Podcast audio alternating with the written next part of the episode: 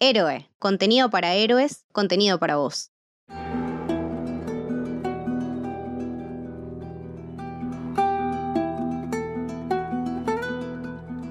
Bienvenidos y bienvenidas a Maravillosa Jugada. Estoy con Gonza. Hola, ¿cómo están? Estoy con Jess. Hola, ¿qué tal? Mi nombre es Lucas y hoy vamos a hablar de The Last of Us, parte 2. uno de los juegos más esperados del año por ser la secuela de uno de los juegos más importantes de los últimos tiempos, el Last of Us. Como siempre vamos a estar dividiendo este episodio en dos partes, primero sin spoilers y después con spoilers. Me parece que la parte con spoilers va a estar bastante jugosa. Sí. Eh, ¿no? Eh, hay muchas opiniones, hubo mucha controversia, mucha polémica, así que está bueno analizar todo eso. Pero bueno, este juego que salió hace poquito, el 19 de junio de 2020, Ujú. exclusivo de PC4, llega como en el caso de la primera parte, llega al final de una generación, ¿no? Sí, un- una vez más, Naughty Dog nos está dando un juego de fin de generación y, y creo que, que como Last of Us 1 en su momento con la PlayStation 3, llena bien el lugar, ¿no? Llena bien ese espacio de, de fin de generación porque nos permite Sí. ver explotado al máximo lo que permite la consola, ¿no? La- los features de la consola. Me parece que en ese sentido exprimieron cada, cada centímetro de la consola y, y se nota, se nota mucho en el desarrollo final del juego. Sí, totalmente. ¿Cómo sintieron ustedes esta segunda parte? A mí me encantó, pero eh, sentí que me estaba dando amasazos. sentí que Es es, fuerte, una, es muy fuerte, sí, es sí. una segunda parte muy, muy fuerte. Eh, creo que tuve una reacción emocional a este juego que prácticamente no tuve con ningún otro. Y me sorprendió, me sorprendió en muchísimos aspectos. Me gustó bastante, lo disfruté. ¿Ustedes? Y a mí en lo particular nunca me gusta entrar mucho en, en comparaciones, pero a veces son- entiendo que son inevitables. Y, si hablamos de, lo que fue Last of Us 1 en su momento, creo que Last of Us 2 es una digna, una muy digna secuela eh, para continuar la historia. Como dijo Jess recién, es un juego muy duro. Creo que es un juego aún más duro que la primera parte. Es un juego eh, visceral 100% y, y no tiene ningún, ningún reparo en, en presentarte, ok, esta es la historia y directamente te lo tiran en la cara de una y arreglate.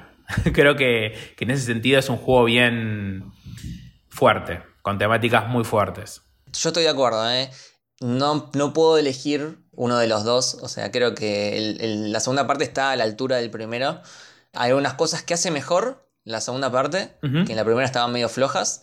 Hay cosas que las repite, o digamos, las- no es que las repite, sino que las paraleliza. Situaciones espejadas, por así decirlo, que están muy buenas. Y a la vez, yo lo que rescato muchísimo de- esta segunda parte es que toma unos riesgos grandísimos. Sí. O sea, va mucho por el lado de la innovación. No innovación técnica o de gameplay. En ese aspecto es parecido al anterior, pero sí desde el lado del narrativo.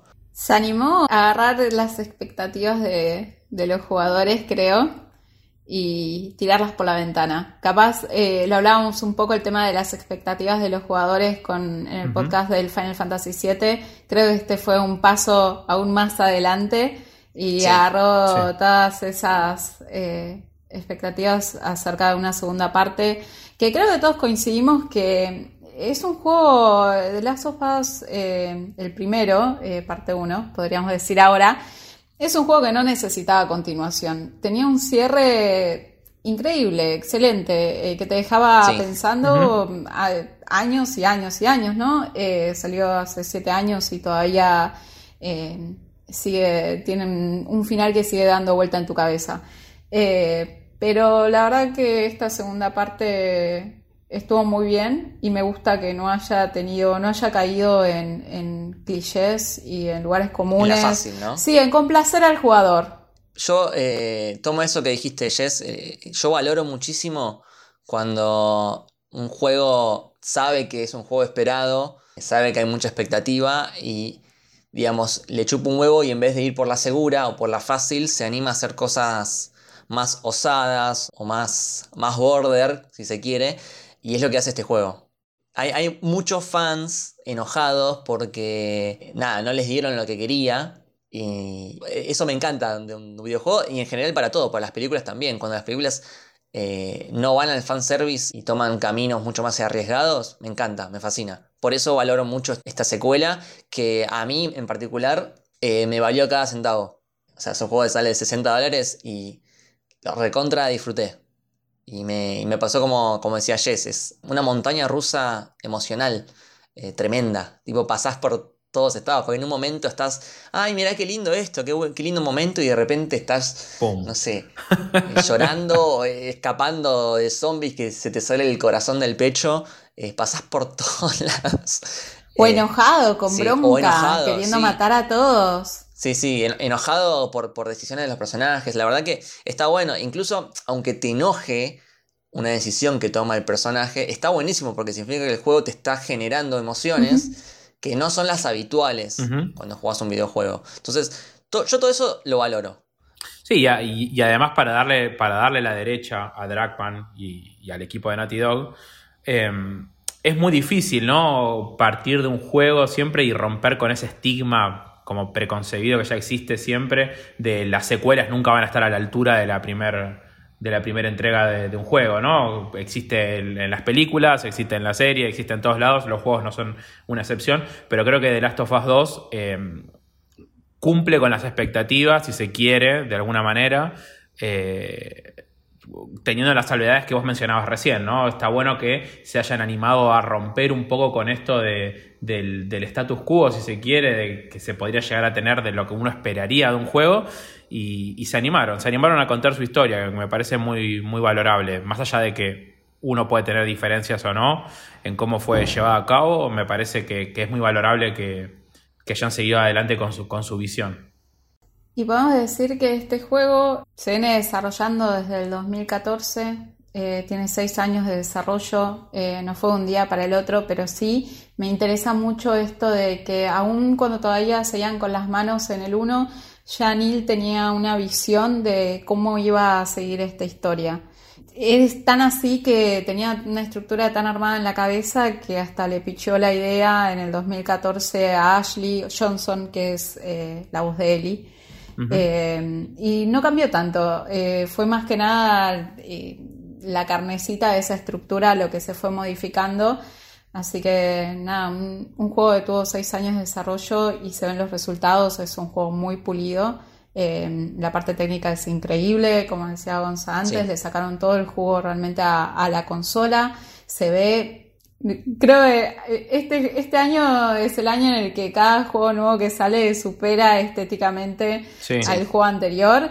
Definitivamente. Eh, Naughty Dog es conocido también por estos detalles, o sea, todos recuerdan el, saco eh, baleado que se iba descargando en Uncharted y ese, esos detalles eh, son marca de, de Naughty Dog.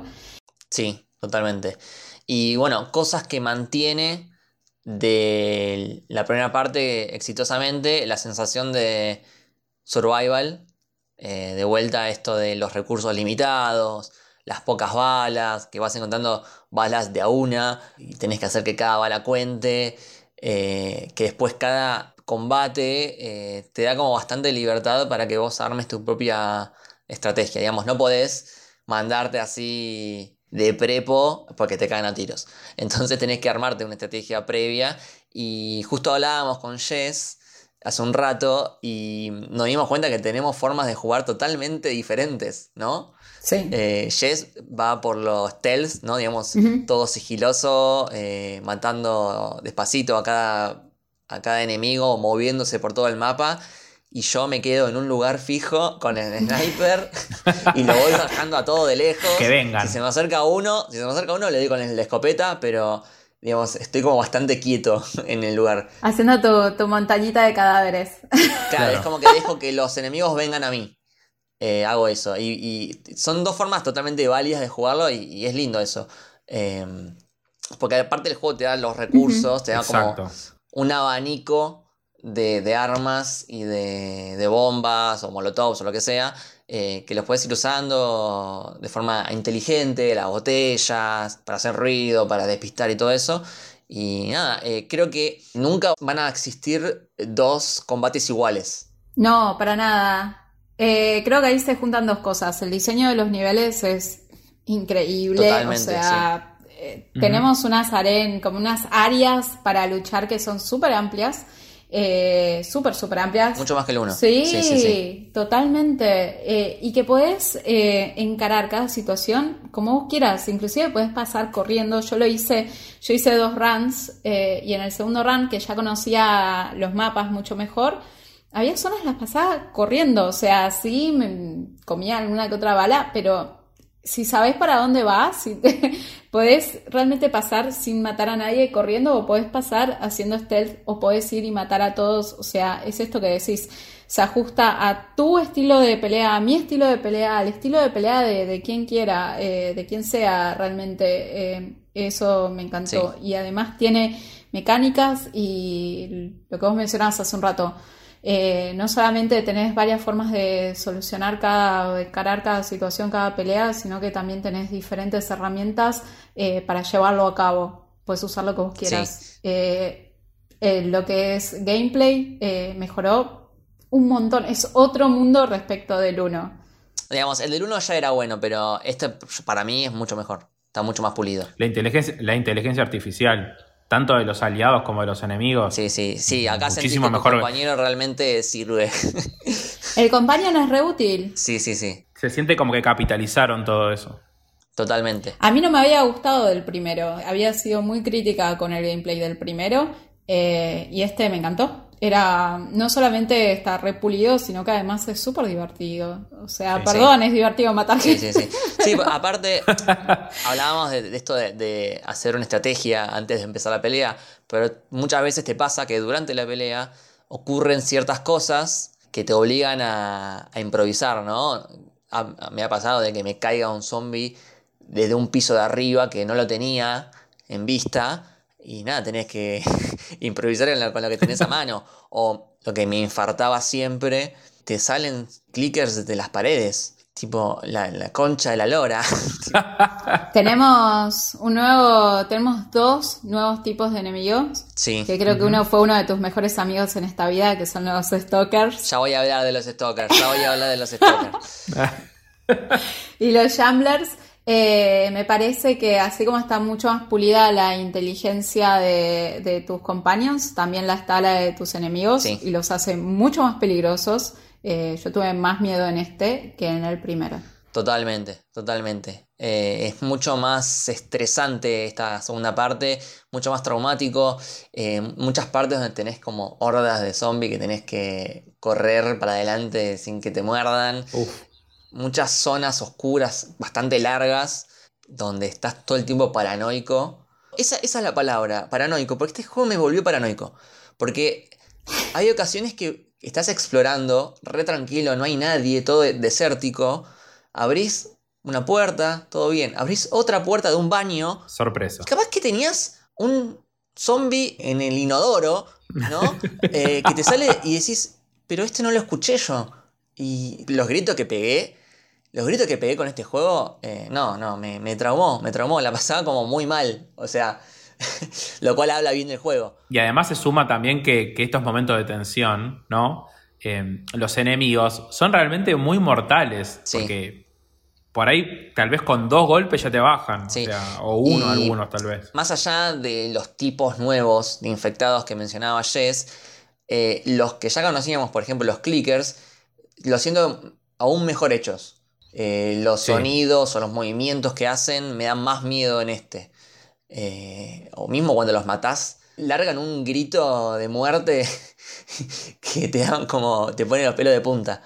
Eh, realmente todo lo que es atmosférico e inmersión, la verdad que fantástico, la verdad que 10 puntos en eso, en el juego. Son parte también de, la, de estas mejoras, ¿no? Obviamente, eh, gráficas y, y de, y de desarrollo lógicas de- del avance de la tecnología. Exactamente. Y mismo también con los puzzles, ¿no? Ya saliendo un poco del combate, pero con siempre que hay una puerta bloqueada y tenés que, no sé, treparte o empezar a usar la lógica e inteligencia, eh, los de esta segunda parte me parecieron mucho, pero mucho mejor logrados que la primera. En la primera había una especie de abuso de las escaleras y las cajas Sí. y las maderas flotantes, que era como un poco repetitiva y, y aparte te das cuenta rápido, ah, bueno, tengo que mover esto acá. Y acá me pasó que muchas veces como que, che, no, no sé cómo cruzar. Eh, sobre todo cuando había sogas, toda la mecánica de las sogas, que entre paréntesis, la física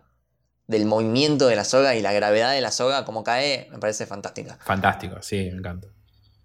Y mm, eh, siguiendo con las cosas que, que hace muy bien este juego, eh, todo lo que es la exploración, para mí es uno de los grandes fuertes. Quizás lo que, lo que más, más me atrae de, de este- de este tipo de género de Survivor Horror, que es meterte en las casas y empezar a, ahí abrir los cajones, a encontrar cartas, y hay como cierta coherencia con, con las cosas que te vas encontrando. En primera instancia, por ejemplo, si estás buscando alcohol, podés encontrar el alcohol, eh, no sé, en el botiquín del baño o si entras en una licorería, probablemente encuentres el eh, alcohol.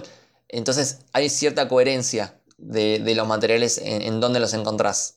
Y por otro lado, eh, todas las historias y las subtramas que vas conociendo a través de las cartas y de los coleccionables también están muy interesantes. Creo que en eso Last of The Last of Us 2 consigue también un poco de lograr que la exploración se siente en un mundo que si bien está ya bastantes años centrados, a- arrasados por, por la pandemia, el mundo se siente vivo, o sea, se siente que hay una historia detrás de los lugares, que por ahí eso en el 1, en algunos lugares como que fallaba, ¿no? Se sentía como que era un lugar que estaba ahí y existía y ya está.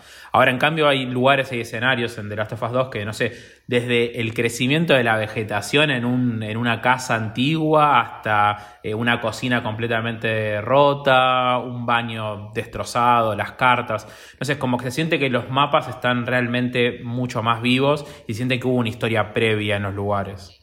Sí, sí, sí, totalmente. Pongo un ejemplo que, que te lo había mencionado que me gusta mucho, eh, sin spoiler, ¿no? Porque no es tan importante. En un momento entras a una casa y te encontrás en la mesa del living como una partida de Dungeons and Dragons, ¿no? Sí. Que Gonza juega con Dungeons and Dragons, así que le, le re gustó. Eh, y te encontrás tipo la notebook con el, el manual Sí, sí. del juego, eh, bueno, las, Lo- los las las miniaturas, ahí el tiradas. mapa con los arbolitos. Y decís, ah, mirá qué lindo detalle. Pero no queda ahí, porque vos te vas a la biblioteca y encontrás en la biblioteca libros de Dungeons and Dragons, libros de fantasía, de dragones. Es como que hay una coherencia. Te vas a la habitación eh, del pibe y ves que tiene dos monitores, ves que tiene auriculares, una silla así medio gamer. Y dices, ah, bueno, este es un hick como nosotros, ¿no? Eh, Podría ser yo post pandemia. la, la historia que te cuenta la casa, que en realidad no hay nadie, pero está viva, ¿entendés? Te cuenta algo. Eh, fantástico, me parece fantástico. Y Naughty Dog lo hace como nadie. Eh, todo Sí. el world building. Eh, cada vez que yo veía cuando fue todo el tema de, de las filtraciones que hubo de este juego, todos los que decían, ah, ya vi las, las cutscenes de, del juego y el juego es una mierda y no me gusta y no lo voy a comprar, era como, te estás perdiendo lo más importante del juego, que es eh, el gameplay, o sea, el mundo que ellos arman por fuera de lo que vos ves en una cutscene. Eh, que es súper interesante, está bien pensado, es muy profundo, eh, súper entretenido. La verdad, se mandaron laburazo. Totalmente. Y siguiendo con la exploración, eh, más allá de todas las cartas y las historias que vas encontrando, realmente a nivel recursos te sirve muchísimo. Eh, creo que si no explorás, se te hace el juego mucho más difícil. Me, me- me divirtió mucho eh, todo lo de las cajas fuertes, porque mm, nada, te van tirando como pistas de cuál puede ser la contraseña, y a veces es la clave del wifi o El perrito, había una El que perrito. era el- decir esa. la fecha en la que el best boy, el good boy, Sí. eh, fue elegido como empleado del mes. Sí, eso. sí, sí. Y tenés que empezar a fijarte a ver de encontrar a qué se refiere. Y capaz que nada, es, está en un papel en la pared. Está, está buenísimo. Todo eso me redivirtió. Y aparte, las cajas fuertes son importantes porque a veces te habilitan ramas de habilidades. O te dan armas que de otra forma no encontrarías. O tenés municiones. O sea, a mí me pasó en este juego que a medida que lo iba jugando, Eh, yo lo jugué en, moderado, que sería en el modo normal. Eh, y me pasó que más o menos a la mitad eh, de la historia, todo lo que era trapos, alcohol, todo lo que vos usas para craftear algunos ítems, a veces me sobraban. Pero lo que es municiones, siempre me escaseó. y siempre las cajas fuertes tenían un montón de ammo. Así que la verdad, sí, abran todas las cajas fuertes, todas.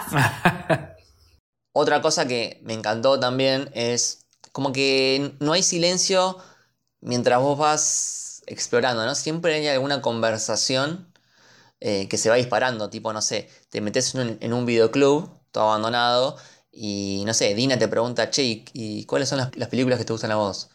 Hay, hay, cosas divertidas, porque en un momento te metes en un centro de convenciones, tipo la Comic Con, Eh, y, se dispara como, che, ¿qué será esto? No sé. Eh, claro, porque hay un montón de cosas que no entienden porque nacieron post pandemia, entonces... Bueno, hay un personaje que le dice a Eli, este es el lugar para vos, solamente que naciste en un tiempo equivocado. Ay, sí, tenés razón, me acuerdo. Y muchas veces eh, son entretenidas, como vos decís, y otras veces te permiten conocer más a fondo tanto al personaje con el que estás jugando como al companion. Eh, hay una parte en la que vas a un templo con Dina y te cuenta mucho sobre su religión, sobre su relación con la familia y está buenísimo. Conoces mucho mejor eh, acerca de este companion, de este personaje nuevo. Sí, sí, sí. El, el, guion, el guion del juego es increíble. La verdad, eh, de principio a fin, los diálogos entre los personajes y en particular los que mencionan ustedes en esos espacios, en esos vacíos, eh, digamos, donde no hay cinemáticas o no está pasando nada, digamos, relevante per se o de acción en, la historia. Eh, son detalles que amplían mucho el universo, expanden un montón la experiencia y me parece que, que nada, son pequeños detalles, pero se notan ahí el amor que le pusieron al guion y, el trabajo. Totalmente, sí, sí, los, diálogos están súper bien escritos y, todos los personajes, no solo los protagonistas, sino los secundarios también tienen un desarrollo eh, súper interesante. En conclusión, digamos, eh, el, juego es la parte del combate y los zombies y los infectados y todo eso, pero también es la exploración y las conversaciones y los diálogos. Para mí es, es un 50-50. He, leído periodistas por ahí que han dicho eh, es un jueguito de zombies y la verdad que no puedo estar más en desacuerdo. O sea. Eh. Pero no entendiste nada ni del primero si decís eso. Claro, ni siquiera el primero es un jueguito de zombies. Es súper profundo. No, ni hablar. Eh, nada, y bueno, y otra cosa, siguiendo con la exploración, que me gustó mucho, es que hay momentos de que se te abre muchísimo el mundo. No es un mundo abierto, técnicamente, pero sí es, tan amplio que parecería. Incluso en un momento tenés un, mapa que tenés que verlo eh, a la vieja usanza, ¿no? A la vieja escuela. Abrir un mapa real. Tenés que, realmente es como si abrieses un mapa y aprender a leerlo y, aprender a ubicarte. Eh, bajar el mapa, mirar para arriba, volver a ver el mapa. Como que no te lleva de la mano. Te deja que vos mismo aprendas y explores. Eh, como una persona lo haría en, la vida real. Eh, bueno, y como el primero, eh, la música es de Gustavo Santaolalla, genio capo del mundo, hace un trabajo fantástico. también, bueno, las, actuaciones, las capturas de movimiento, el, voice acting de Tori Baker, de Ashley Johnson, de Laura Bailey, me parecen espectaculares.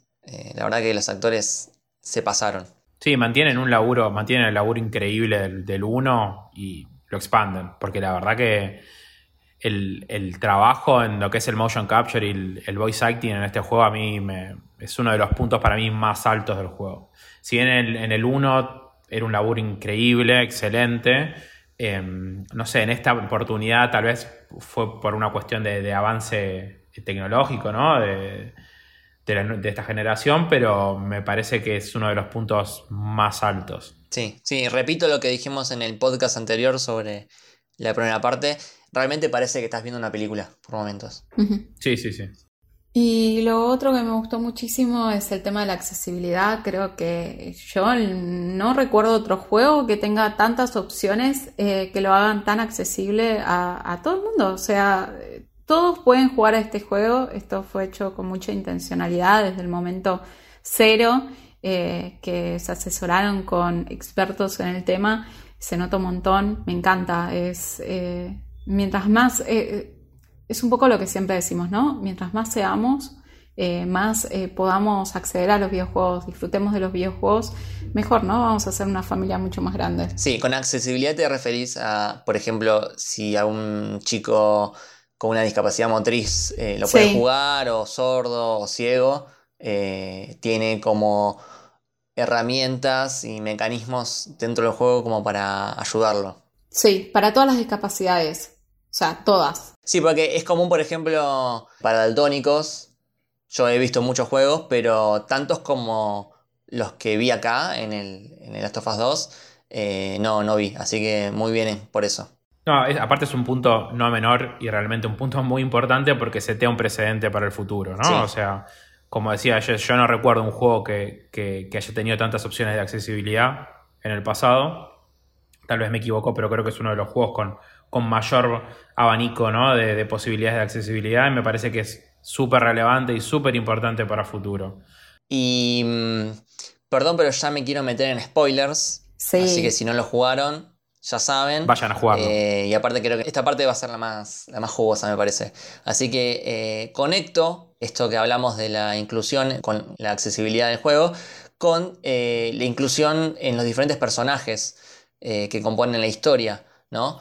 Porque hay una gran diversidad. Primeramente, los personajes que controlamos son mujeres, lo cual ya es poco común en industria.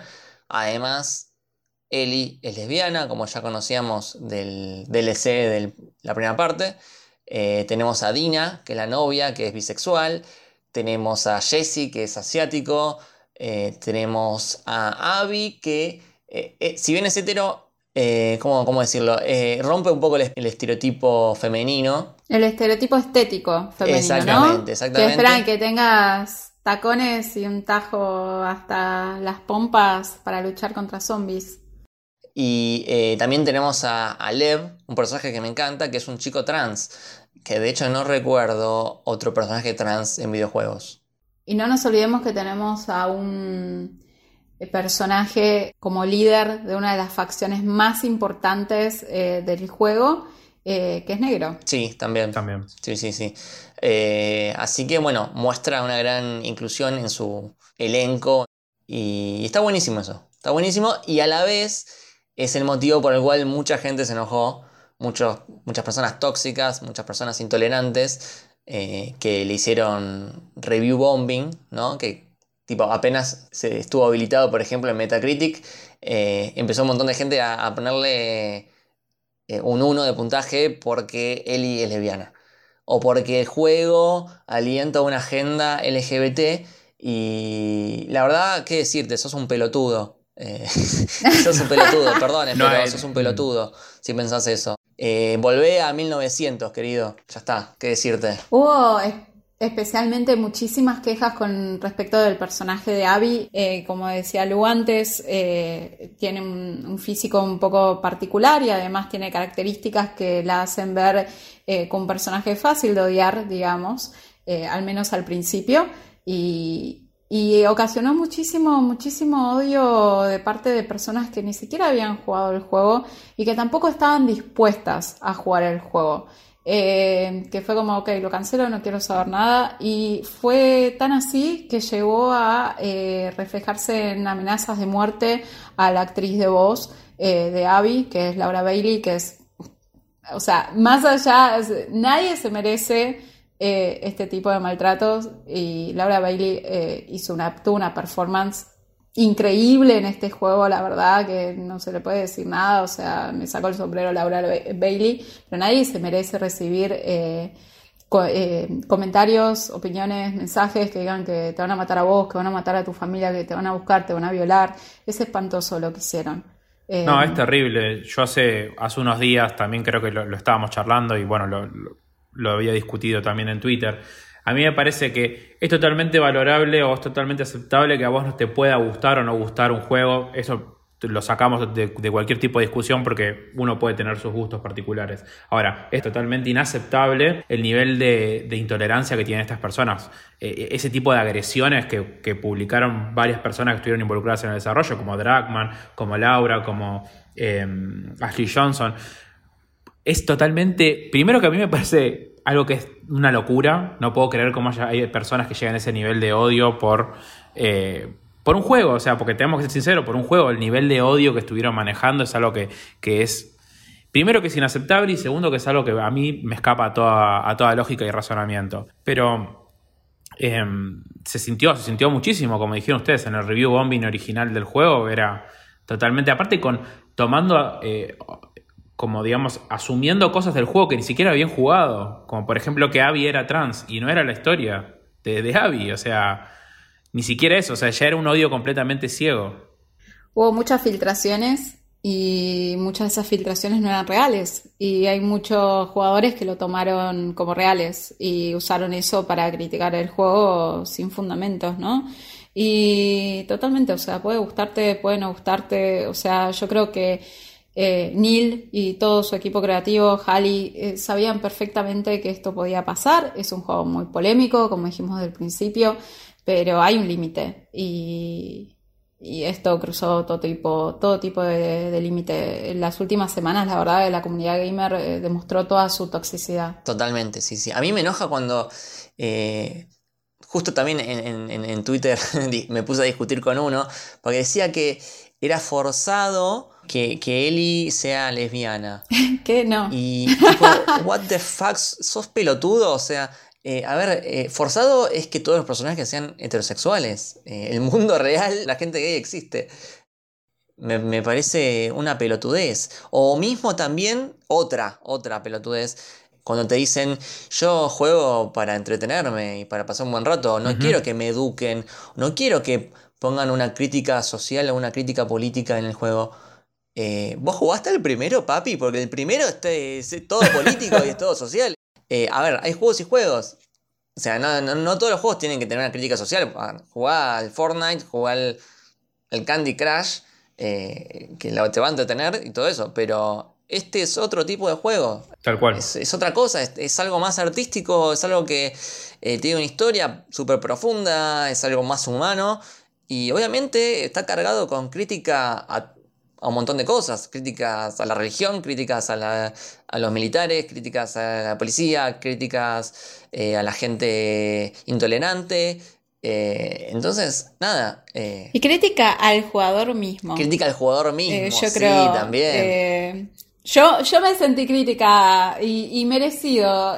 creo que ya nos vamos a adentrar también, ¿no? Pero creo que pone ahí en como un test sobre cuáles son tu, tu bias personal, o sea, tu propia parcialidad en ciertos temas, ¿no? Cómo uno puede ser un poquito hipócrita.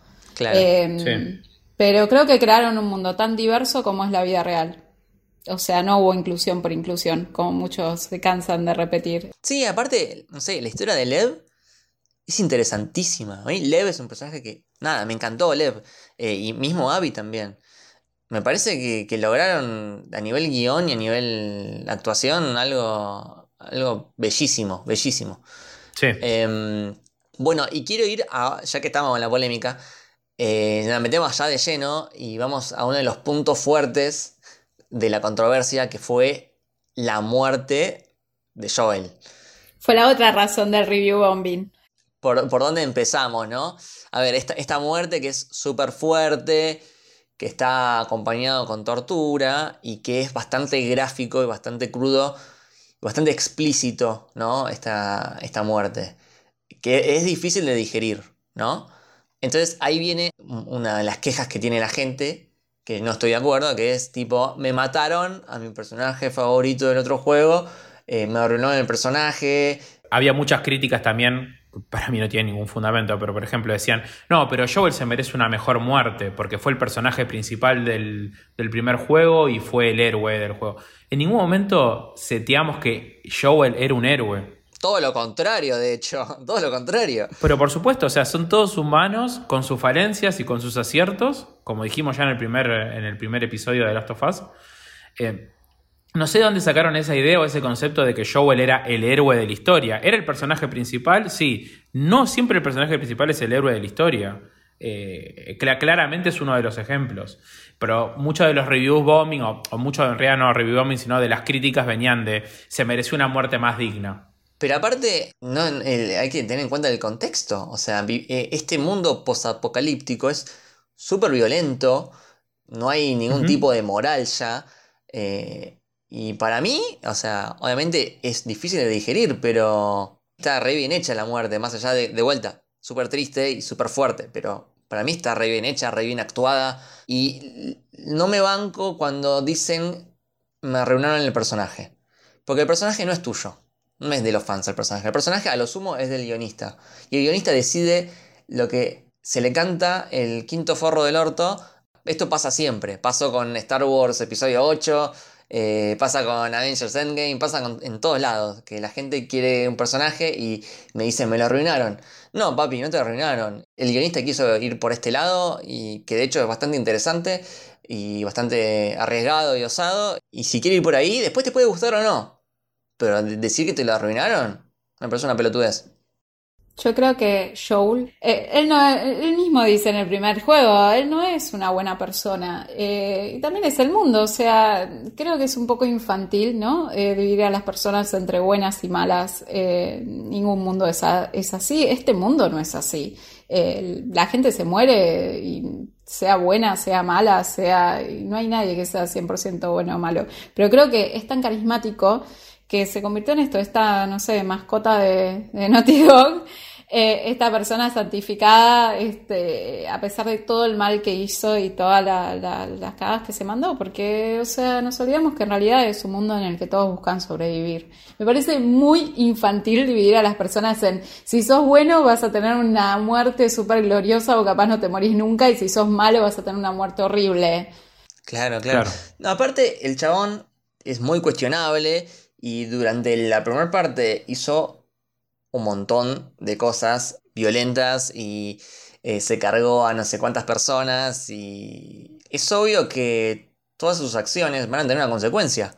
Entonces, sin saber todavía quién es Abby y por qué lo mata, yo ya me imaginaba que, bueno, esto es consecuencia de una cagada que se mandó yo en el pasado. Eli también lo sabe. Eli lo dice eh, a lo largo del juego, que eh, seguramente algo hizo para merecer eso. Ahora, ¿cambia el hecho, el enojo que vos tenés al ver esa, esa escena? No. A ver, eh, esa escena fue súper fuerte. Vengo diciendo desde que terminé el juego con ustedes, con todo el mundo, para mí, a mí me pareció demasiado cruel, demasiado fuerte la forma en que, en que lo mataron a Joel. pero entiendo que es lo que necesitaba la historia para ponerte al lado de Eli y para ponerte en el correcto mindset de vayamos a matar a todos. Porque yo estaba en ese mindset. Era como, listo, ya está, vayamos a matarla a Abby, vayamos a matar a todos estos hijos de puta. Sí, y además, digamos, creo que la, crueldad del hecho en sí, ¿no? De cómo sucede, es uno de los, de, los principales disparadores de, la narrativa de lo que va a suceder después en el juego. O sea, tiene un porqué. Tiene un porqué la crueldad del, del hecho y el hecho en sí. Eh, sirve para disparar y para armar toda una historia más allá después con, con, con la historia de los personajes, ¿no? Y de ninguna forma le faltó el juego el respeto a Joel. Estoy cansada de ver ese comentario. Me parece que al contrario, o sea, es una carta de amor al personaje. Todos los momentos que vos compartís con él a través de flashbacks son hermosísimos. Ay, me hicieron muy bien. Que lo hace valer más, ¿no? Sí, te duele mucho más. Sí. Joel, te quiero. Sí, estoy re de acuerdo con eso que dijiste. Pero eh, volviendo un poquito para atrás, cuando yo todavía vivía, eh, quiero destacar un momento que me pareció muy lindo, que es cuando toca la guitarra con Eli, que toca esta canción que se llama Future Days, que es un momento hermoso, y lo conecto, fíjate que lo conecto con el primero, porque en el primero, en una parte súper random, Eli le pregunta a Joel eh, qué le gustaría haber sido, y Joel le, responde mm, eh, cantante. Y, y Eli como que medio que se ríe le dice, bueno, a ver, cantame algo. No, no, me da vergüenza. Y nunca más, o sea, en, la primera parte nunca más sabemos nada de eso. Y de repente acá le vemos cantar, eh, le vemos tocar guitarra. Y es como que nada, de vuelta el universo este que crearon eh, sigue siendo cohesivo. o sea, todos los diálogos, todas las cosas están súper bien pensadas. Y, estos detallecitos, estos guiños al pasado o estos pequeños paralelismos que vemos que en el juego podríamos estar horas hablando porque hay miles, eh, hacen, hacen esto, ¿no? Hacen como que el, universo sea más cohesivo y la historia de los personajes también, ¿no? O sea, le da como otra, otra capa de profundidad entrelazando historias del pasado con historias del presente, ¿no? De este juego que estamos jugando en, en este momento. Entonces, le genera como una especie de vínculo todavía más fuerte con los personajes, que hace que todavía sea más duro las cosas que suceden, pero eh, está bueno que le agrega este nivel de profundidad extra. Sí, totalmente. Y mm, hay una historia con esta canción, ¿no? Con la de Future Days, que es de Pearl Jam. Sí, eh, en realidad esta, esta escena inclusive que, mencionaron en la que Joel le, le canta una, la canción a, a Ellie, eh, Toda esta escena, junto con la canción, vienen de un evento que se hizo en el 2014 que se llamaba One Night Live, en la que hacían un reenactment de eh, escenas del juego, de escenas tipo icónicas del juego. Y dijeron, bueno, vamos a escribir algo como para la audiencia que vino, algo nuevo, algo diferente. Y gustó tanto la escena que, bueno, terminó siendo incluida en, en esta segunda parte. La verdad es una de las que más me gustaron de todas. Pero el datazo es que la canción en sí eh, salió el mismo día que fue el Outbreak eh, la pandemia. Day, o sea, exacto, el día que se inició todo. Entonces, supuestamente Joel no debería haber llegado a escucharla, pero eh, esta canción había salido antes, la habían empezado a tocar en conciertos, así que estaba en todos lados en YouTube, mucho antes de que saliera el álbum, y así es como Joel la conoce. Está todo, está todo muy pensado. Sí, y la letra también está bueno analizarla porque se conecta un montón. Y cada vez que la tocan y que viene, que aparece esa canción, se relaciona muy mucho con lo que está pasando. Inclusive al final, que es muy triste esa parte. Ya nunca más la voy a poder disfrutar. No. lo siento, lo siento, Perjam. eh, lo conecto con otro momento que es uno de mis momentos favoritos del juego, que aparte es opcional, porque puedes llegar a no a nunca dispararlo, que es el momento en el que Ellie eh, agarra la guitarra que se encuentra en una disquería y toca un cover eh, de Take On Me. Y la verdad, lo que lloré, en lo personal, es una canción que a mí me gusta mucho, es una de mis canciones favoritas. Y cuando empezó a tocarla y eh, escuché los primeros versos, dije, pero esto es Take On Me. Pero es una versión mucho más, nada, mucho más tranquila, mucho más eh, acústica y es bellísima. Y lo que lloré viendo esto, o sea, lloré más viendo a Ellie cantando Take On Me que con la muerte de Joel, capaz. Uy, qué fuerte. Sí, sí, sí, sí, me la banco. Igual, en el momento de la muerte de Joel, yo no lloré, lloré en lo que viene inmediatamente después, que se podría decir que es una suerte de funeral, pero sin gente, em, que la ves a Ellie en la tumba de él y luego yendo hacia su casa junto con Dina. sobre todo el momento en el que ella ve la campera eh, que usó Joel en todo el primer juego y, la abraza, la huele y, y, no, lloré un montón, un montón. Las flores en la, en la puerta de la casa, no, no, es terrible. Me encanta que Joel estaba, Joel estaba obsesionado con los caballos. Tenía cuadros de caballos, pintura de caballos, estatua de caballos. Todo Pero también te dice mucho de la vida que él llevaba y cómo pasó esto, porque parte de no estar respetando al personaje también era esto de eh, él nunca caería en esa trampa. Sí, a ver, lleva cuatro años viviendo una vida bastante estable dentro de Jackson con un miembro muy preciado de esa comunidad que te lo marca todas las flores que tenía en la parte de afuera de su casa luego de su muerte. Eh, entras a su casa, ves estos hobbies que llevaba, ves que tenía una vida normal, que estaba cerca de una nueva normalidad junto eh, con su hermano, con Eli. Eh, entonces, sí, o sea, te ablandas un poco, puede ser pero yo sé que él confió en Abby también, porque es esta chica que salvó en un momento de mierda.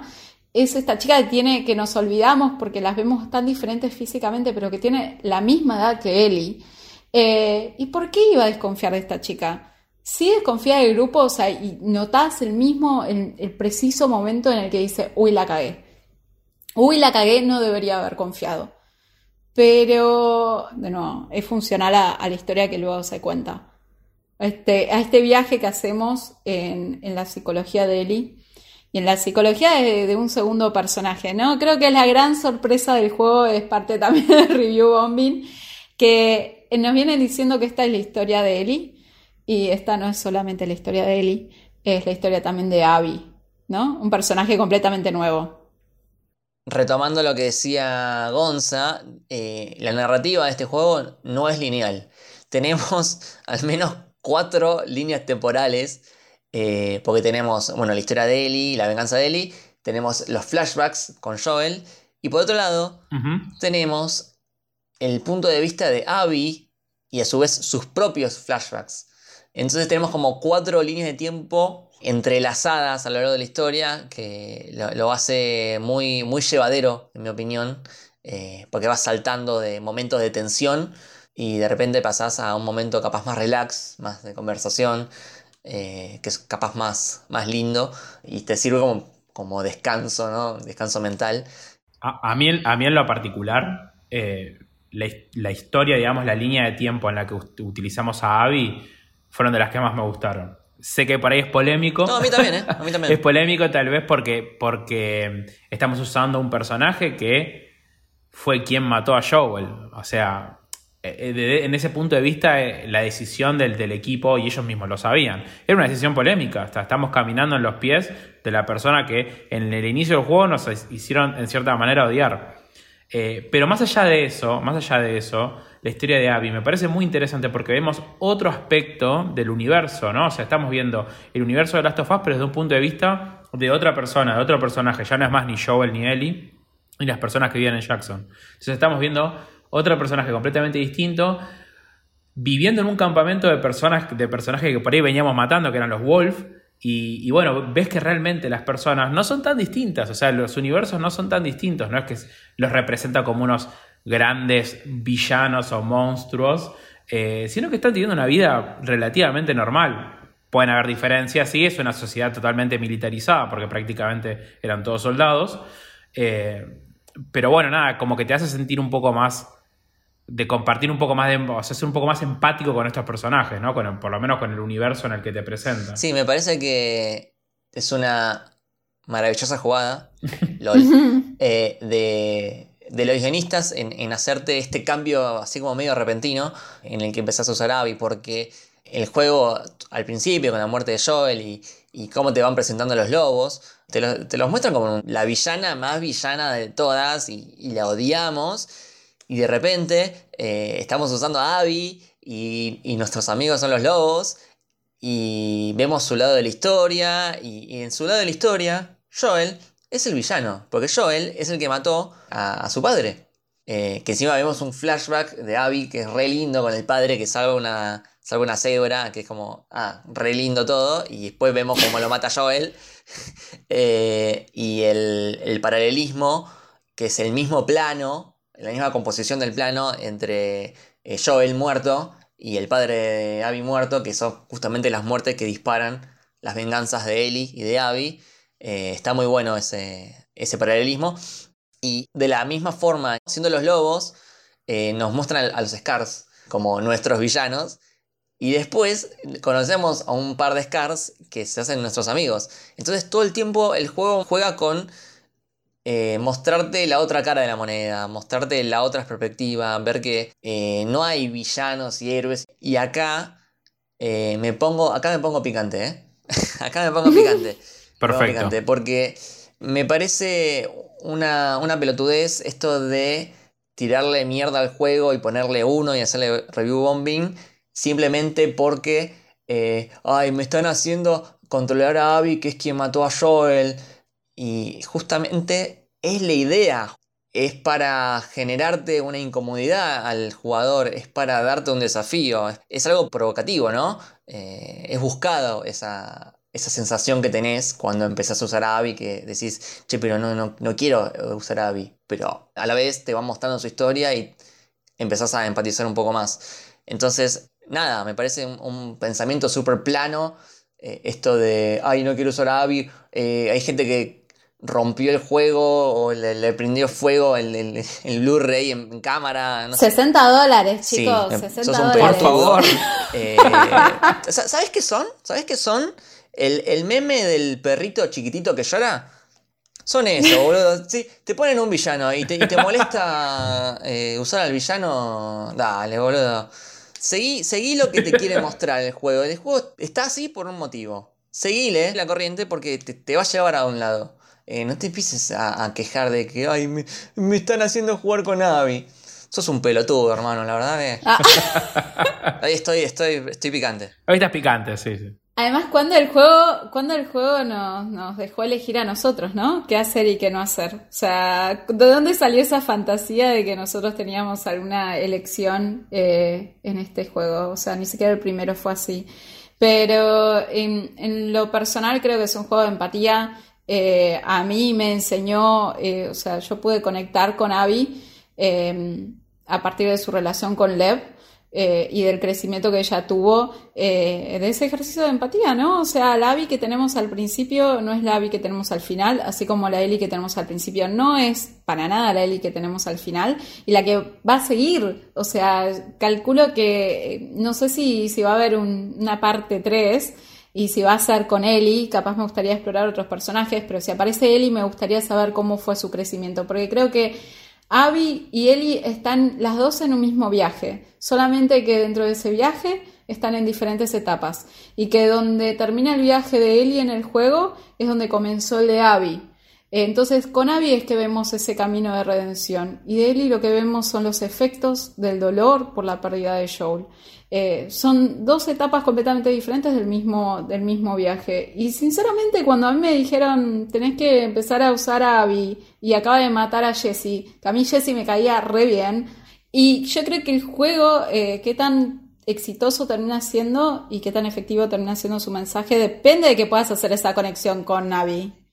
Claro, pero escúchame, ¿no es, no es re interesante? ¿No es re interesante que te, te hagan odiar un personaje y después te lo hagan usar? Es como. Sí. No, no, no pasa en cualquier juego eso. No hay muchos juegos así, y de hecho hasta la revelación, porque no es que usas a Abby por dos o tres capítulos, la usas a Abby por la mitad del La mitad del juego. juego. Acá hay dos protagonistas femeninos, que una está escondida, es como, bueno, Neil mismo dice que se basó en el Metal Gear 2, en la revelación de Raiden, ustedes sabrán más que son los fanáticos de Metal Gear, pero eh, para mí me resulta súper innovador y que haya solamente, no sé, uno o dos ejemplos en toda la historia de videojuegos, con la cantidad de videojuegos que hay, eh, la verdad eh, me parece que fue un riesgo bastante grande y fue un riesgo que eso, depende, o sea, cómo te terminó cayendo el juego depende de que hayas podido conectar con Abby. O sea, es muy importante que puedas hacer esa conexión. Si llegás a hacer esa conexión, si lo lográs, yo lo logré eh, y lo logré, como dije, a través de la relación que ella tenía con Lev, o sea, que se haya muerto su padre realmente no me movió fue como, no me importa, me mataste a Joel, pero sí con la relación de Lev y, y me termi- la terminé entendiendo. Y eso te hace crecer también como persona, ¿no? Es un ejercicio de empatía, es aceptación de- del otro, de ese otro que vemos a veces como un monstruo. Sí, yo es re feo lo que voy a decir, pero viendo eh, su punto de vista y la muerte de su padre, no lo justifico, está mal lo que hizo Abby, está muy mal, pero entiendo por qué llegó a eso, por qué llegó a, a- a querer matar a Joel, porque Joel había matado a su padre. No solo eso, le sacó su razón de ser, porque con la muerte del padre se disolvieron los Fireflies, ella era una Firefly, ya está, o sea, esa cura que ellos estuvieron buscando, tanta gente que se murió, no solamente, no solamente le sacó al padre, le sacó su razón de ser, que después ella lo recupera, no a partir, y esto es una gran lección, no a partir de la muerte de Joel, o sea, la muerte de Joel no le trajo nada, Exactamente, eh, la dejó con el mismo exactamente. vacío, Sí, sino que su razón de ser la recuperó con Lev y con Yara. totalmente. Sí, sí, sí. Y ya que lo mencionamos, me- la historia de, Lev me parece, por lo menos para mí, es la historia que más me gustó del juego. Si no es una historia, si se quiere, secundaria, porque no involucra a ninguno de los personajes principales, está totalmente conectada con la historia que mencionaba ayer recién de la redención de Abby, por decirlo de alguna manera. Eh, me parece que además explora cosas muy interesantes. Explo- Explora cosas muy interesantes. El desarrollo del, del personaje de Lev a mí me encantó. Me pareció una historia muy interesante. Me pareció una historia con la que uno que podía llegar a empatizar. Eh, me pareció también muy interesante esa visión que tenía, porque Lev pertenece a, los serafitas, que es como una especie de culto de culto post-apocalíptico, ¿no? Eh, que tiene todo su, como todo su dogma, toda su, su, manera de ver el mundo, como que dejan detrás toda la parte tecnológica y se enfocan como una parte más naturalista, si se quiere, eh, del, universo. Y, y bueno, vemos a Lev atrapado, digamos, en, eso, ¿no? En cuestionando su fe, cuestionando cómo operan los serafitas. Eso, eso también me pareció un, punto muy interesante de análisis. Sí, totalmente. Y me encanta la postura de Lev porque en uno de los diálogos que vas teniendo mientras vas caminando, Abby lo ve que él sigue rezándole a esta, a esta ídola que tenían eh, y le pregunta, che, pero ¿por qué le seguís rezando a esta persona que es la ídola de este grupo de gente que te quiere matar y que te está buscando para matarte. Y él le dice, porque no tiene nada que ver la, santa esta con los seguidores, porque los seguidores tergiversan sus palabras todo el tiempo y ella nunca habla de violencia y nada, yo creo en ella, pero no creo en, este grupo de gente. Eh, y es como una gran alegoría a la religión. Es como bastante sutil, pero eh, está ahí, habla, está hablando de la religión. Sí, en ese sentido es como una especie de paralelismo de la vida real, que a muchas personas que son religiosas les sucede que, ellos tienen una fe o creen en una religión, pero no creen poner las instituciones de esa religión. Pasa mucho en cualquier tipo de, de religión de la vida real. Sí, porque aparte estos Scars eran re violentos. Totalmente, sí, sí. Eh, digamos, en el universo, en el universo de Last of Us no hay nadie que no sea violento. O sea, es como que para sobrevivir necesitas. La, violencia es como una herramienta, lamentablemente. Los lobos también. Los lobos también, por supuesto, una, una sociedad, un grupo totalmente militarizado. Eh, hay una escena que a mí me pareció que me dejó los pelos de punta, eh, que están que está el personaje de Isaac, que es el líder de los Wolves, torturando a personas que probablemente eran serafitas. Eh, sin ningún tipo de reparo. Parecía, vieron cuando se habían filtrado las imágenes de Guantánamo, parecía a ese nivel. Pero escúchame, escúchame, Eli, Eli también tortura gente, ¿eh? Totalmente. E, Eli se va de mambo, zarpado, y yo me enojé con Eli. Porque lo que le hace a Nora, lo que le hace a Nora es tremendo. O sea, la, tortura a palazos hasta que le dice el dato de dónde está Abby. Y mismo después eh, se encuentran en, esta situación del, del acuario y termina matando a Owen y a Mel, que estaba embarazada. Pero mirá los paralelismos. Abby hizo lo mismo. Porque así como eh, Ellie mató a Nora, es como Abby mató a Joel. Claro, exactamente. Eh, los paralelismos están en todo el tiempo. Bueno, la relación Joel-Ellie es un poco la de Abby y Lev. Totalmente. Lev es el Ellie de, de Abby. Sí, sí, sí. Y como siempre tener este, este companion genera en el otro cierto, cierto crecimiento, cierta evolución. Al jugador, digamos, también, una cosa que, noto es que al jugador lo ponen en esa incómoda posición de decir, ok, puedo supongamos que inicialmente uno puede empatizar con él y, la ve hacer estas cosas que decís vos, torturar y demás. Después, ¿cómo puedo juzgar a, ¿Por qué odio a Abby y no a él si están haciendo las mismas, los mismos actos? ¿no? Es como que te ponen en esa situación incómoda de tener que decir realmente las cosas capaz no son como yo las estoy pensando, o como inicialmente uno las tendería a pensar. Sí, totalmente. Y ya que estábamos mencionando los paralelismos, eh, yo me hice una listita porque me, divierte mucho, más allá de la muerte de Joel y la muerte del padre de Abby, que tienen como una composición del plano bastante parecida, hay muchos más. Por ejemplo, eh, lo que para Ellie es el museo, para Abby es el acuario. Y lo que es para Ellie el miedo por el agua en la parte 1 es el miedo por las alturas en la parte 2 para Abby. Y mismo tienen, tienen diferentes momentos. Por ejemplo, en el 1 tenemos el momento de la jirafa. Y acá, en el 2, eh, Ellie vuelve a tener un momento parecido en el museo con Joel que le pone un sombrero a un, a un brachiosaurio. Eso lo aprendí por el Animal Crossing. Eh, que es como bastante parecido, porque es como el cuello largo, una jirafa. Eh, y también hay como una sensación parecida del lado de Abby, cuando ve a las cebras o cuando ve a la foca, cuando, está con, Owen, que decís, ¿de dónde salió esta foca en este mundo posapocalíptico? Y es como su momento que, que queda en el recuerdo para ellos, porque después lo vuelven a mencionar en una carta. Es, la historia de, de él y de Abby son muy paralelas. ¿Y cómo te testea el juego ese, esa parcialidad que uno tiene que cuando Jesse habla con, están yendo a buscar a Abby, Jesse habla con Ellie y le dice, eh, porque habrá elegido el acuario? ¿Por qué se habrá escondido en el acuario? Seguro que se escondió en el acuario porque es re difícil de llegar.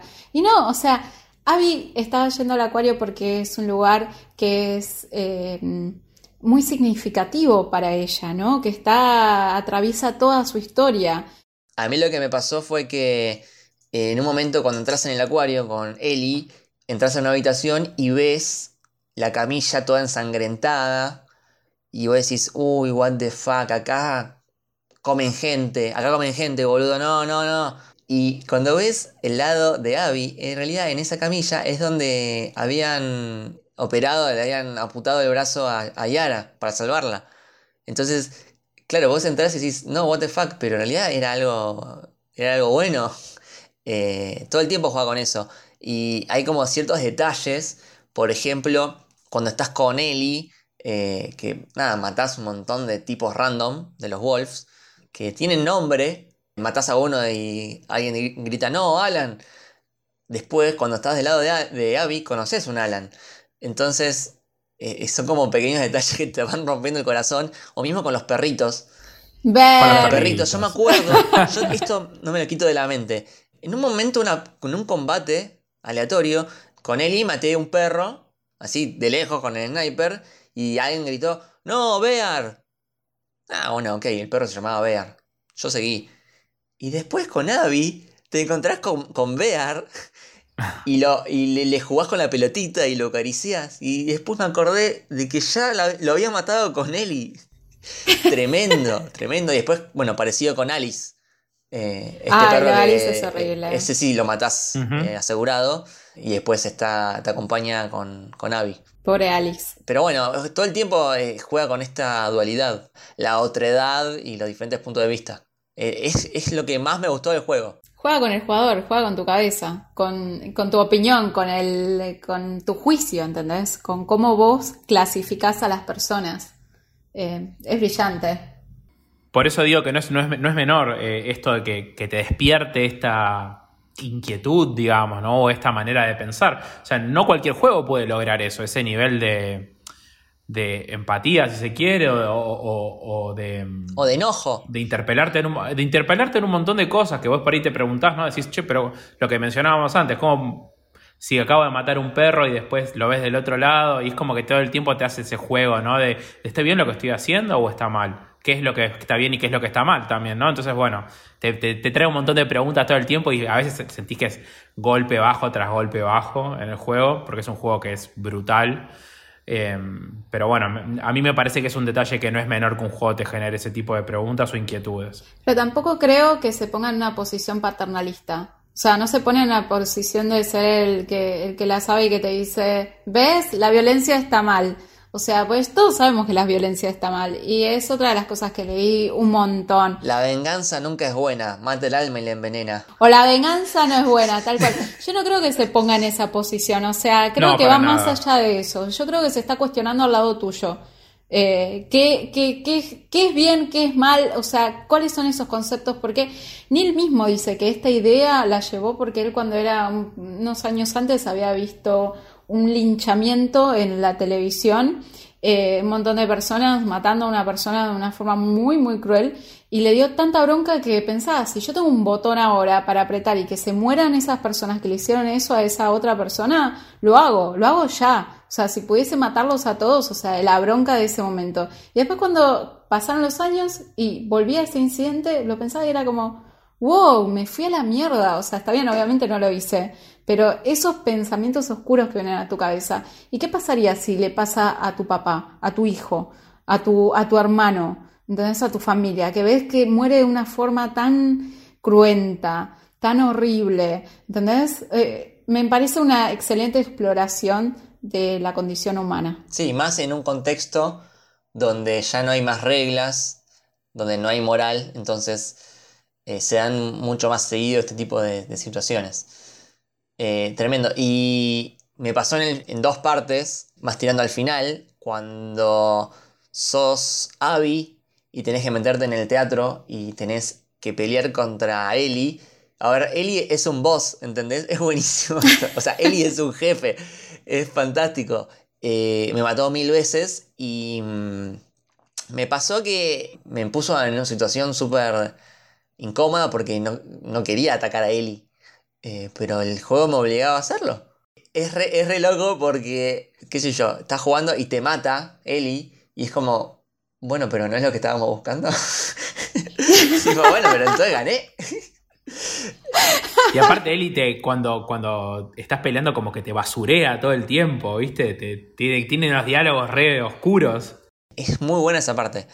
Eh, es súper interesante. Y eh, me pasó lo mismo al revés. Cuando sos Ellie, al final, final del juego, y tenés que pelear contra Abby, eh, yo estaba como que no, no, quiero. No quiero pelear contra Abby, no, no quiero hacer esto. Encima te decía tipo apretar cuadrado y bueno, lo voy a apretar para no perder, pero no quiero apretar cuadrado. Sabes que igual si no apretas nada no pasa nada, el juego no se mueve. O sea, porque yo realmente no quería seguir. Ya cuando mata, cuando tenés que matar a Nora, no quería apretar el cuadrado. Cuando tuve que hacerlo con Abby, eh, ya para ese entonces estaba súper como, ok, entiendo esta persona y el arco que tuvo esta persona en su vida y no la, ya está, ya pasó, ya está. Es como, es horrible lo que hizo, eh, un poco capaz lo que le dice Ellie a Joel, ¿viste? No puedo perdonarte, o sea, no voy a perdonarte, pero esto tiene que tener un fin. ¿no? Este viaje de venganza. Eh, era como que vos anda por tu lado, yo voy por el mío. O sea, ya tuviste suficiente mm, castigo, por así decirlo, ¿no? En su vida, porque cuando vos volvés a encontrarte con Abby está destruida. Eh, y estaba con Lev aparte, o sea que Lev también está en sus últimas. Eh, si vos no haces nada, si vos no apretás ningún botón, el juego se queda paralizado, no hace nada, porque lo reintenté. Y también creo que es muy inteligente para ese momento. Llegás, eh, esto es algo que no me gustó, pero entiendo la razón. Llegás realmente agotado. O sea, como jugador estás cansado. O sea, estás. Ese, ese cansancio que tiene él y ese cansancio que tiene Abby, lo tenés vos también como jugador. En mi opinión, el juego es demasiado largo, pero entiendo por qué lo hicieron. Me pasó que el 1, eh, justo que lo jugué hace poquito para grabar el, el anterior podcast, lo jugué rapidísimo. En tipo en dos días lo pasé. Y este me agotaba tanto mentalmente y me estresaba tanto que tenía que jugarlo medio de a poquito, porque no me daba la mente. Terminaba como totalmente exhausto. Sí, en, ese sentido creo que una de las principales críticas que tengo del juego es que sentí que el final fue un poco estirado. Sí, sí, estoy de acuerdo. Entiendo, como decía Jess, el, el motivo, eh, pero era como que ya era completamente agotador a nivel mental, porque encima el juego amaga con tener un final como, no sé, tres, cuatro veces. sí. Eh, vos decís, bueno, acá termina, credits roll, y no pasaba, y venía tres más, y venía tres más, nuevos enemigos, toda la parte de Santa Bárbara. Eh, que es extenuante, es extenuante. La batalla final, antes de llegar, o sea, llegar hasta Abby en la parte final, es larga, es una parte larga y es compleja, está llena de enemigos es una mansión entera llena de enemigos. Sí, sí, sí. Y mismo cuando sos Abby, hay un momento que también me agotó cuando tenés que ir a buscar el botiquín para ayudar a, Yara, eh, que es una seguidilla entre un edificio que está infestadísimo de, zombies, pero... Qué buen, qué buen escenario, ¿eh? Nivel zarpado porque te salían de la pared. Qué miedo. Y no terminaba más, tipo, seguías bajando, seguías bajando y seguía estando lleno de zombies. Y cuando llegas al, hospital, que es donde estaba yendo, decís, bueno, listo, dame el botiquín. No, no hay más, tenés que bajar a los pisos donde están eh, los primeros infectados del outbreak. Y es como el meme de la concha de tu madre. Eh, ¿en serio? Me acabo de pasar por un, hotel lleno de zombies y ahora tengo que ir al hospital. Sí. Y es como, bueno, dale. Y te encontrás con este boss que es un monstruo, una bola de zombies, eh, que es súper estresante. Porque te persigue, no, no lo matás más. Se le, se le, caen zombies en el camino. un quilombo. El, el, escenario no ayuda, el escenario no ayuda, está todo oscuro, con agua. Es horrible, es espantoso y aparte te asustan desde antes de encontrarlo porque de repente tenés una puerta abierta con una masa de brazos Ay, y no. piel y... ¡Ah! ¡Qué asco! Por favor. No, o sea, yo tuve que hacer, eh, como decía desde el meme anterior, bueno, yo tuve el meme de, de la nena que está llorando y que tiene al abuelo dándole ánimos para que siga. Bueno, eso era yo antes de esa pelea. Era como, no quiero, tengo mucho miedo. Sí, sí, sí. Eh, sí, te agota. Bueno, esa parte me pareció re bien hecha, re bien hecha, pero se me hizo re largo. Eh, toda la parte que vas a buscar el botiquín es como que... Y además, para, para tu odio, Lu, hay muchos jump scares en este juego. o sea, sépanlo. Bueno, eso es otra cosa, ¿ves? Quiero hacer una queja, quiero quejarme porque yo soy cagón, ya lo dije, pero en el primero no había tanto jumpscare. Eh, como que te avisaban No. como más o menos iba a pasar algo. Acá, en un momento, boludo, me fui a upgradear las armas, que es algo totalmente Sí. tranquilo, y me, me agarró una persona de atrás. O sea, vos, vos sos consciente que a partir de ese momento, cada vez que iba a upgradear las armas, me agarraba miedo.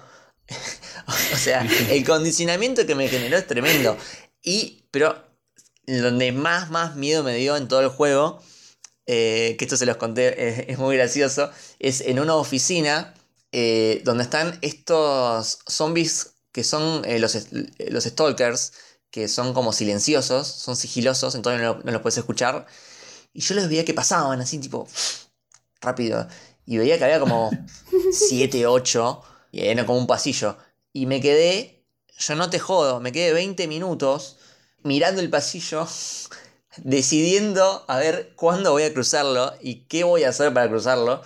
Eh, estuve 20 minutos y al final lo que decidí fue bajarle el volumen en la tele para que no escuchar los gritos de los zombies y entrar a correr derecho con la escopeta en la mano, derecho, derecho, sin, sin mirar para atrás, hasta llegar a una pared, me di media vuelta y tenía 7 zombies en fila que los los bajé entre, entre eh, una molotov y un par de escopetazos, le- los bajé. Pero nada, tenía que hacer el salto de fe. Eh, maldigo a la persona que se le ocurrió inventar a un zombie stealth. Eh, le deseo lo peor del mundo. Ojalá que le vaya muy mal en la vida. Eh, y nada, eso. Me necesitaba descargarme, eh, perdón. En ese caso, siempre tu mejor amigo tiene que ser la molotov. Sí. La molotov sí. y la escopeta Sí. y ya estás. Molotov y escopeta, tal cual. Em, momentos favoritos, podemos pasar a esa parte y poner un poco de, de confort en nuestros corazones, de amor en nuestros corazones. Eh, ¿qué- ¿Cuáles fueron sus partes favoritas? Mi parte preferida, que la escena que más disfruté del juego, es cuando Abby se encuentra con Levi y con Yara. La parte que ya se había mostrado en el, en el, en el gameplay, en un trailer que habían mostrado hace un par de años. Eh, esa parte que está todo, estás como en una oscuridad total, lo único que tenés es una, como una antorcha y te vienen apareciendo por todos lados los, los infectados.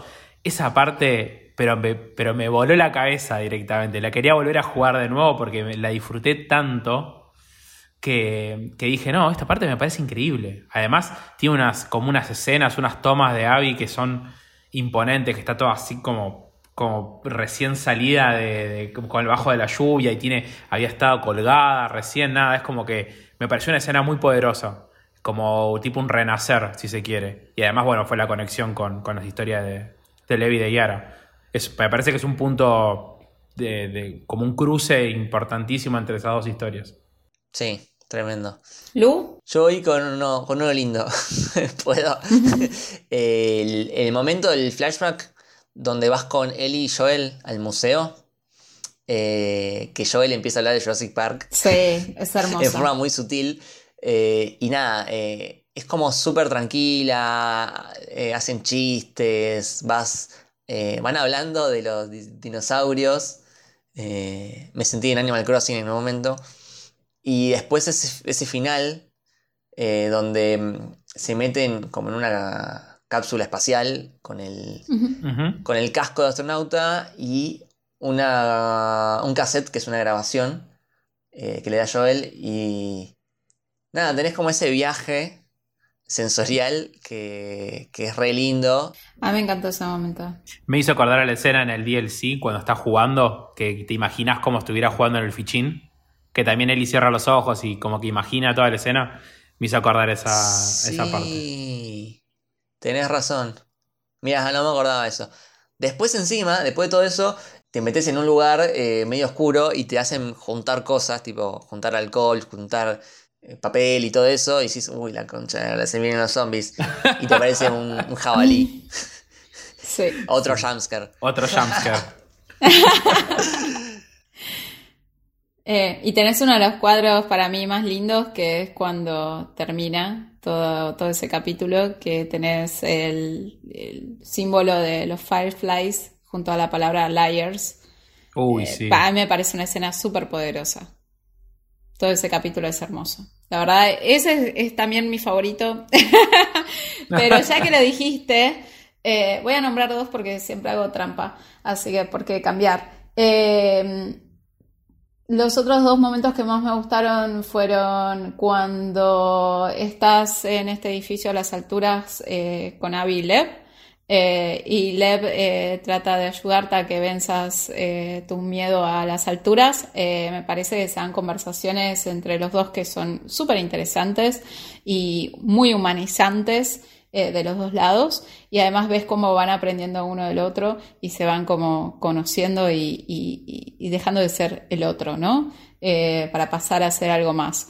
Y después obviamente el final. El final del juego que tenés esa escena eh, bueno, lo nombro nada más, pero voy a decir que la escena del final me gustó mucho, eh, hace que el juego sea también un poco más triste. Fue lo que yo ya venía llorando desde la pelea con Abby, porque creo que era tanto el agotamiento emocional que tenía para ese entonces que no podía más. Era como, "Es- esto es demasiado. O sea, llegué como a mi límite de, de tolerancia emocional y de violencia. Y ya estaba llorando en esa pelea. Y después que te muestran esa escena con Joel, eh, me destruyó, estuve todo mal, estuve muy mal un día entero, chicos, un día entero estuve muy mal. Es tremendo. Eh, lloré como hacía mucho tiempo que no lloraba. A mí me pegó re distinto.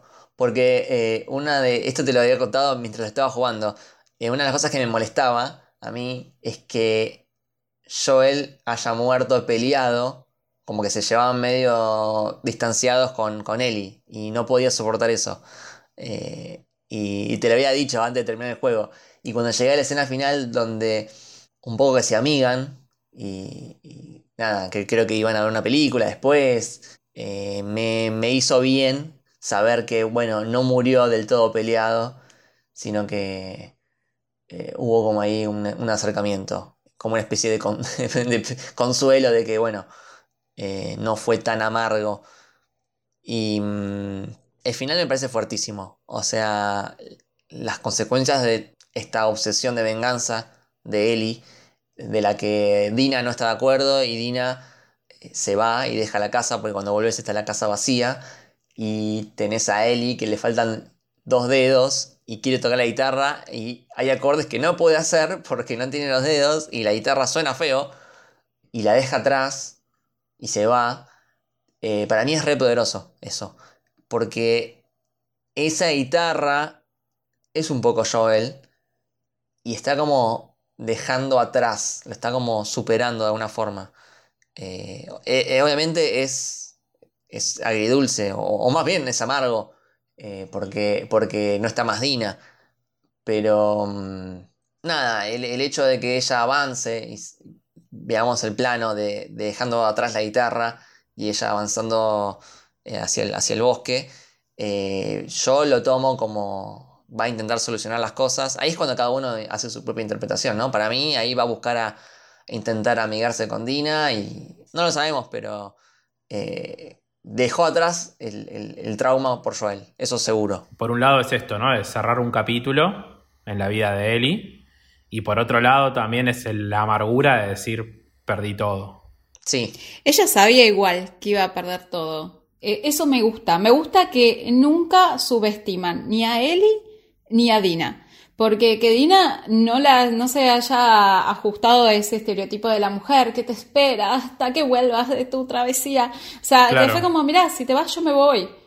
Eh, Y Ellie se lo tomó en serio. Ellie sabía las consecuencias de, de irse de esta nueva estabilidad que había encontrado con, junto con Dina y JJ. Lo sabía perfectamente. Pero es algo que la excedía. Yo me enojé mucho con Ellie, ¿eh? Me enojé mucho porque era tan lindo, era tan lindo lo que tenía en, en- en la casa Sí. esa y, y toda esa escena donde estamos con eh, JJ, el, el- el bebé. Es súper lindo y cuando abandona eso por venganza es como, ay, no, no de nuevo. Me re enojé y todo lo que haces en Santa Bárbara con Ellie era como, no quiero estar acá. Tengo que estar con Dina tomando el tecito para irme a dormir. No quiero estar acá. La concha de tu madre. Quiero estar con, con Jesse Joel, Joel Jesse. No sé qué será JJ, pero seguramente es Sí, algo para mí es por Joe ese lado. Jesse, estoy seguro. Sí, sí, sí. Que viene un poco esto, ¿no? De, de la mano esto de, la- de las obsesiones, ¿no? Que también juega un poco con esta obsesión de, de Ellie de, de la venganza, ¿no? Y de, de- de vengar a, a Joel. Que no importa lo que tengas, no importa todo lo que conseguiste, nunca va a ser suficiente, porque tiene esa idea, tiene ese, como esa espina clavada, esa obsesión que se generó. Y ese trauma, cuando te, cuando te quedas encerrada en la granja, que se te cierra la puerta, ¿ves? Eh, lo- los momentos espantosos que pasa Uy, sí. ella. O sea, estaba pasando por un cuadro, obviamente, de estrés postraumático. Totalmente. Es difícil lidiar con esas cosas. Sí. Y mm, como el mismo juego juega con la oscuridad y la luz. Porque Ellie se mete en un camino, como dijimos antes, un camino súper oscuro, eh, lleno de odio. eh, parece que eh, va a dejar ir a, Abby con Lev. Y a último momento le pide pelear. y se lo tiene ahí como porque la va a matar. Y a último segundo decide no matarla. Y es como ese rayito de luz no terminó de pasarse al lado oscuro de alguna forma y, y nada, la deja ir. Y ese plano de ella sola entre la niebla mientras se va Abby es re poderoso, es re poderoso. Y cómo cambia después en la pantalla del juego, porque viste que siempre que entras eh, tiene el bote y la atmósfera es como muy, muy triste, muy apagada, con niebla. Y cuando pasas el juego, la pantalla es un atardecer súper cálido. Entonces ahí hubo un cambio durante ese viaje. Eh, y bueno, otra escena que no nombramos que también me pareció muy, muy brillante es en la que confirmamos que Ellie eh, supo, ¿no? La verdad de lo que realmente pasó en ese, en esa sala de operación hace unos años y confirmamos eh, esto que decíamos un poco, o sea, no le dieron mucha lección, nadie le dio mucha lección a Ellie y Joel de cierta forma le robó eh, la posibilidad de que su muerte, de que su vida signifique algo, ¿no? Como salvar a la humanidad. Esa posibilidad, que está bien, no se sabía si la vacuna iba a funcionar o no, eh, se lo robaron. Nunca vamos a saber si sí o no. Así que nada, eh, me gustó que haya que hayan encontrado ese momento para, para que él y Joel tengan esa conversación, que fue muy dolorosa. Sí, y viene por partida doble, porque eh, la otra es cuando en el final hablan y, le dice, mira, yo no sé si te voy a poder perdonar, pero puedo intentarlo. Y, y Joel dice, bueno, eso suena, suena bien. Y nada, es... Y lloramos. Y lloramos todos. lloramos todos. Sí, sí, sí. sí. Este, este juego me rompió. Yo quiero decir que este juego me rompió totalmente. Sí, a mí también. Lo cual habla, habla muy bien de, de- de eso y, y de lo que generan los guionistas. Eh, bueno, Con el corazón roto, finalizamos este podcast. Eh, vamos cerrando el podcast de uno de los juegos del año. Muy esperado. Coméntenos en, en las redes qué les pareció Sí. a ustedes, eh, qué sintieron, así charlamos. Pueden seguirnos en arroba mjugadapod en Twitter y en Instagram. Y a ustedes chicos, Eh, a mí me pueden seguir como Jess Roth, tanto en Twitter como en Instagram. Gonza. Y a mí como Gonzafer7 también en Twitter y en Instagram. A mí como arroba lukebashi con mi corta y doble L. Esto fue el Last of Us parte 2 para maravillosa jugada. Espero que les hayan gustado. Chau.